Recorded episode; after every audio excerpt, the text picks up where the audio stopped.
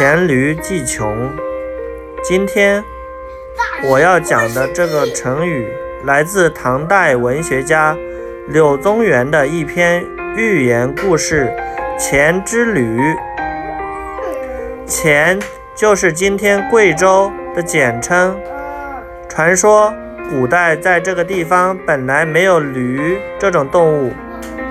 有一天，一个喜欢多事的人用船运了一头驴到这里，驴运到后却没有什么用处，就把它放置在山脚下。山中的老虎看到驴是个庞然大物，以为它是什么神物，就躲在树林偷偷观察。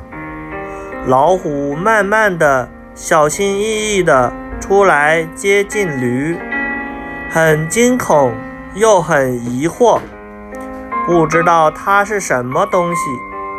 过了几天，驴突然了一声，老虎听到十分害怕，认为驴要咬自己，赶快逃走了。但是老虎还是不甘心，好几天你来来回回的观察驴。觉得它并没有什么特殊的本领。老虎渐渐地熟悉了驴的叫声，又前前后后地靠近它，但始终不敢与它搏斗。慢慢的，老虎的胆子越来越大，开始接近驴，偶尔碰碰它，冒犯它。驴非常生气，用蹄子踢老虎。老虎不但不害怕。反而很高兴。